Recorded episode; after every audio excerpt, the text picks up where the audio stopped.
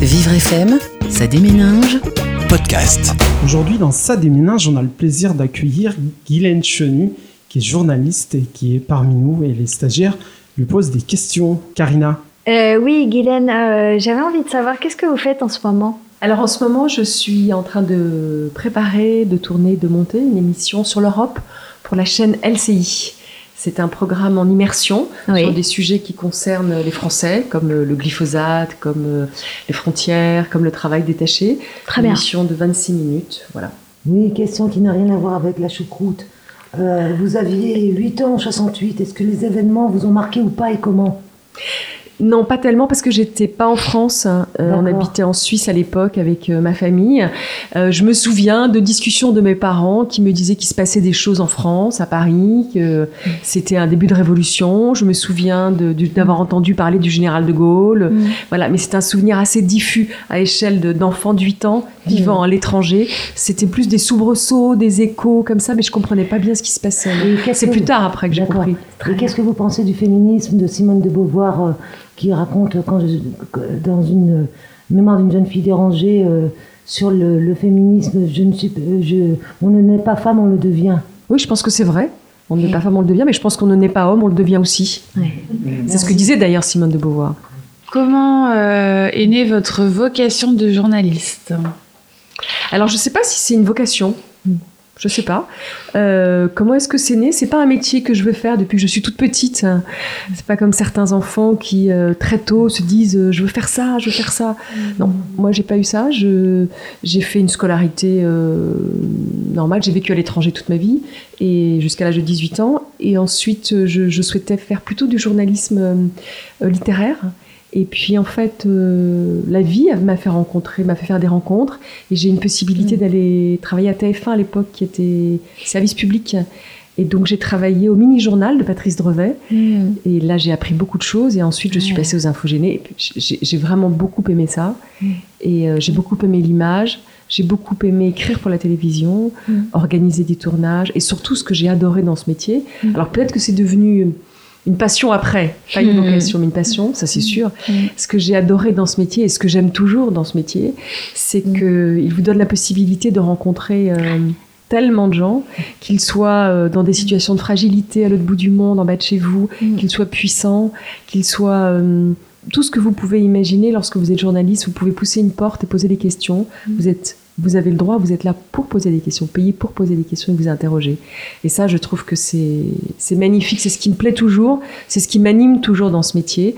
C'est la rencontre, c'est le lien, c'est la compréhension. C'est pour ça que je suis pas sûre que ce soit une vocation, c'est plus, euh, je dirais, un état d'esprit, c'est de la curiosité avant tout d'être Mhm. journaliste pour moi. Comment- Pensez-vous qu'il y a une liberté de la presse aujourd'hui? Une véritable liberté de la presse ou est-ce qu'il y a des sujets qui sont tabous? Non, je pense pas qu'il y ait de sujet qui soit tabou. En revanche, je pense que la liberté de la presse est un combat de chaque instant. Il y a des pays dans le monde où il n'y a pas de liberté de la presse et euh, euh, des pays qui sont dangereux pour les journalistes et je pense qu'il faut continuer à y aller. En mesurant les risques, mais il faut continuer à, la- à y aller, à se battre pour qu'il n'y ait pas de trou noir dans, sur cette terre, où aucune information, aucun visage ne nous apparaisse et nous parle, nous dit ce qui se passe. Après, liberté de la presse, je pense qu'en France, on a une liberté de la presse, mais c'est un combat de tous les jours. Ouais. C'est pas tellement sur les sujets, c'est par rapport à de l'information qui très souvent devient de la communication. Moi, le vrai combat est là. Comment est-ce qu'on peut arriver à concilier la carrière et la vie, la vie de maman, la vie maternelle Je crois que vous avez un enfant, me semble-t-il. Comme toutes les femmes qui travaillent, c'est-à-dire qu'on est en équilibre, déséquilibre en permanence, mais euh, on n'est jamais content de parce qu'on n'a pas été assez au travail, on n'est pas content quand on rentre à la maison parce qu'on n'a pas été assez avec ses enfants, et, et voilà, et on survit, et on survit. pour les femmes. Oui, pour certains hommes aussi. C'est difficile de tout concilier, mais euh, on a quand même une immense chance, voilà, de pouvoir à la fois travailler, avoir une vie de famille, avoir une vie de couple, et avoir une vie avec ses amis. C'est c'est merveilleux aussi. Bien sûr, c'est pas facile, mais, euh, mais quelle chance. Évidemment, Hum, quelle chance. Euh, j'avais, en tant qu'ancienne journaliste, j'avais vraiment envie euh, de savoir comment vous avez été euh, choisie au sein euh, de la rédaction euh, de France 2. Pourquoi c'est vous, avec Françoise Joly, qui ont été, euh, qui ont été choisis pour euh, présenter euh, Envoyé spécial et pas d'autres euh, après euh, ce binôme euh, fantastique euh, d'hommes?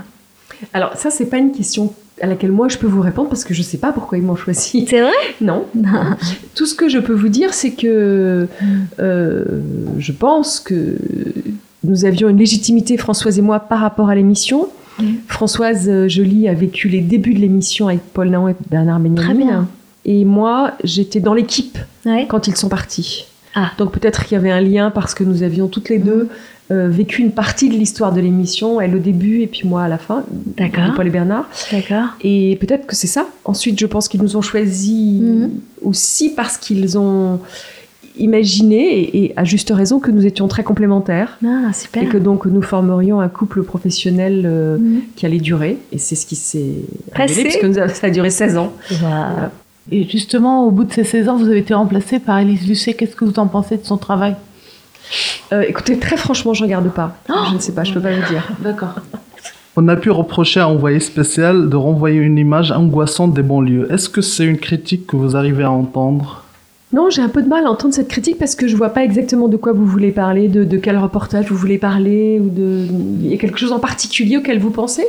Euh, Oui, j'ai vu quelques reportages et il m'a semblé que, que l'image que ça donnait, c'était un peu euh, une, image, une image un peu négative de la banlieue. Euh, Alors, euh, ce, que- ce qui souvent euh, est, est- est confusant pour les gens et ce qui prête parfois à, à des malentendus, c'est que lorsque l'on choisit euh, de faire un reportage, on choisit un angle. Mm. Un Mhm. angle. Qu'est-ce que ça veut dire? Ça veut dire qu'on va pas traiter toute la réalité. De toute façon, ce n'est pas possible. mais on va en traiter une partie. Et il est vrai que les reportages, parfois, que nous avons fait en banlieue, étaient sous l'angle. Je me souviens de certains reportages que nous avions faits. Nous, nous sommes allés en banlieue parce qu'il y avait eu soit des émeutes, soit des faits divers ou des choses qui avaient agité la banlieue. Et donc, souvent, notre angle, il est un angle à la, à la suite d'un événement. Et donc, c'est c'est au regard de cet événement, avec la lumière de cet événement, qu'on va analyser et raconter une histoire, raconter l'histoire de cette banlieue. Donc bien sûr, ça peut paraître euh, subjectif, mais ça l'est en fait, c'est vrai. C'est un angle journalistique. On va pas raconter toute l'histoire de la banlieue, on va raconter une histoire à un moment donné, et souvent après qu'il se soit passé quelque chose. Des violences, des un fait divers, etc. Qu'est-ce que vous pensez de Mélenchon? Alors, j'ai pas l'habitude de donner mon avis sur euh, le- les gens. Je suis journaliste, je l'ai déjà rencontré, sûr. j'ai déjà interviewé. Euh, je trouve que c'est un homme politique qui a beaucoup de, de savoir-faire, qui a beaucoup de, qui a une vraie, une vraie rhétorique et qui est, qui est intéressant, qui a sa place dans le paysage politique. Merci. Mais si vous voulez, m'en- mais si vous voulez une opinion politique, je vous la donnerai pas. C'est réglé. On va écouter plein de questions à, à Guylaine Chenu, mais après, on se retrouve euh, après une pause musicale sur Vivre FM. Jusqu'à 17h30, Ça déménage sur Vivre FM. qu'est-ce qui m'amarre On est de retour pour de nouvelles questions à Guylaine Chenu et c'est au tour de Valérie. La télévision met souvent en avant des présentatrices jeunes et jolies. Comment est-ce que vous voyez ça de, de votre œil à vous? Qu'est-ce que vous en pensez en fait, en somme? Alors moi, c'est pas tellement le joli, c'est le jeune qui m'interpelle plus. Euh, je, je trouve que c'est vrai qu'il y a un phénomène de jeunisme aujourd'hui, euh, pas que à la télévision, dans tous les médias. Et je trouve que c'est un peu, euh, un peu dommage parce que je pense qu'il faut beaucoup d'années pour faire un bon journaliste. Je suis bien d'accord avec vous. Il faut au moins une bonne dizaine Mais d'années. en même temps, sur les scènes, sur les, les chaînes nationales d'information et autres, on voit que des jeunes femmes de, de 25-30 ans, hyper flashy, etc.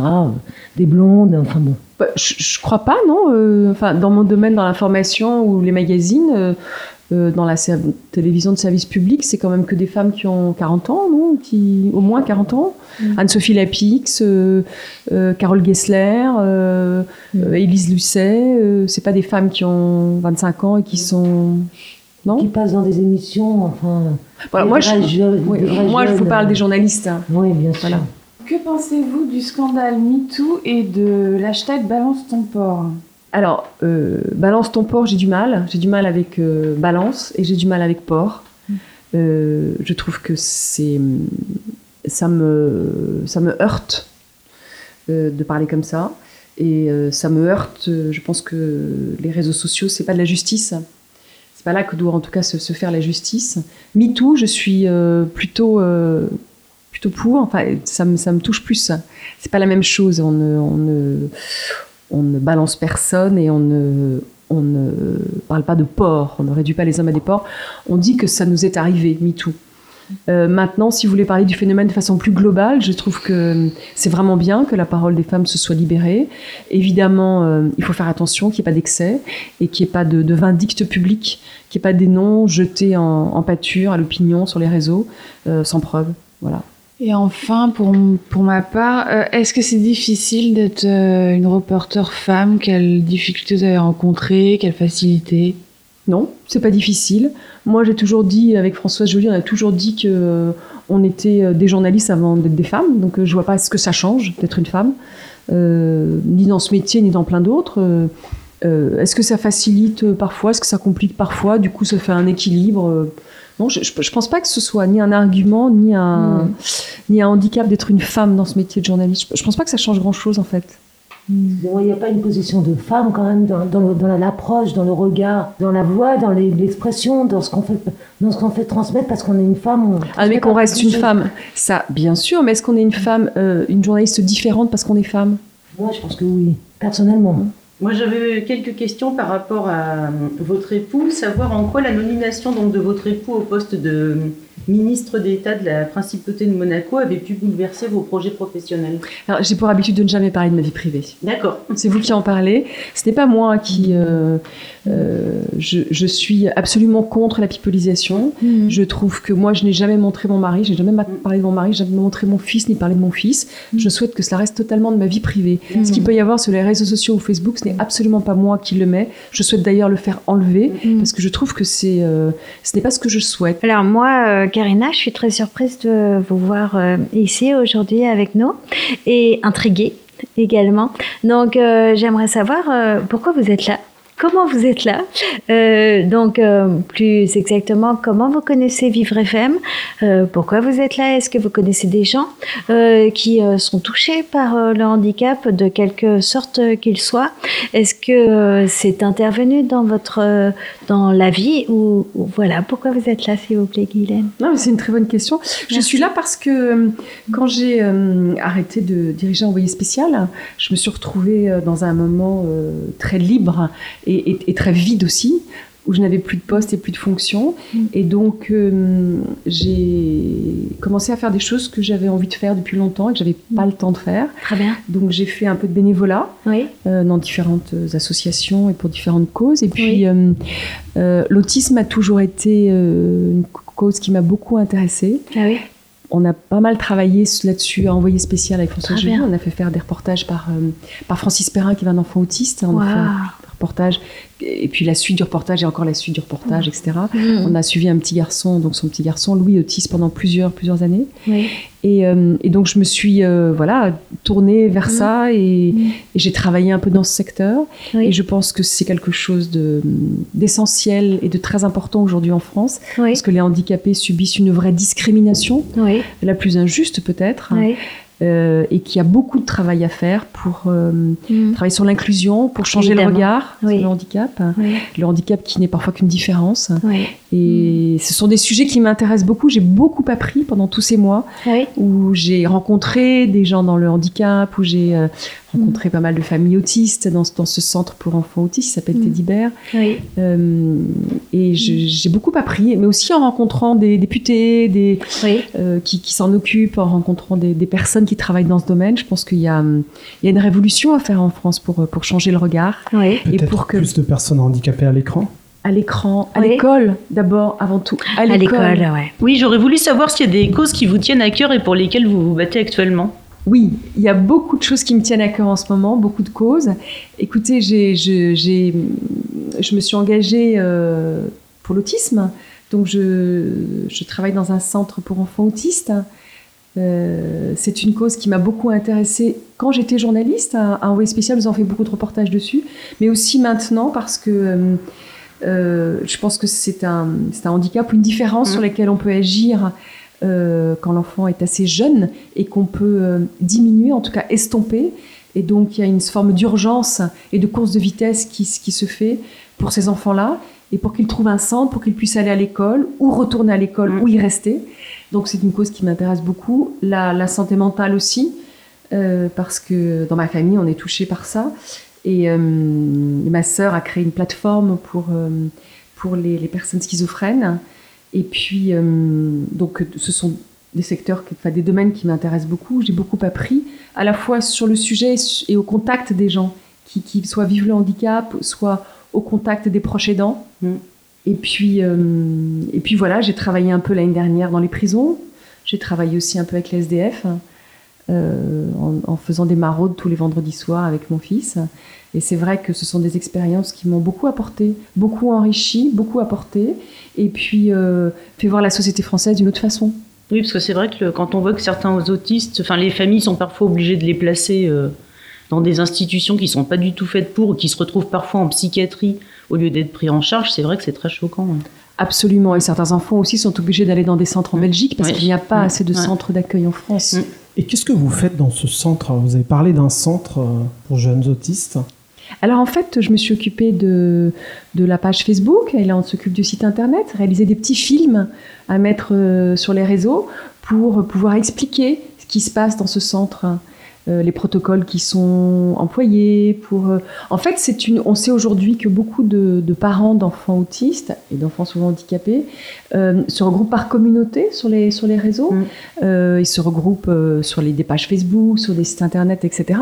D'ailleurs, moi, c'est comme ça que j'ai vu, que j'ai compris que Vivre FM existait. C'est par les réseaux. Et, et j'ai tout de suite envoyé un mail j'ai appelé, j'ai envoyé un mail, et j'ai dit voilà, ça m'intéresse, je peux vous donner des infos sur ça, etc. Et, tout, et c'est pour ça que je suis ici aujourd'hui finalement. Mais euh, euh, oui, c'est, si vous voulez, c'est faire de l'information, de la communication sur les réseaux pour ce centre, pour expliquer aux familles euh, de quoi il s'agit, où est-ce que c'est, comment ça fonctionne et quels protocoles sont utilisés dans ce centre-là. D'accord. Merci. Bah, merci beaucoup, Guylaine Chenu. De rien. Et merci, à vous pour vos questions. Merci, merci. Merci à vous.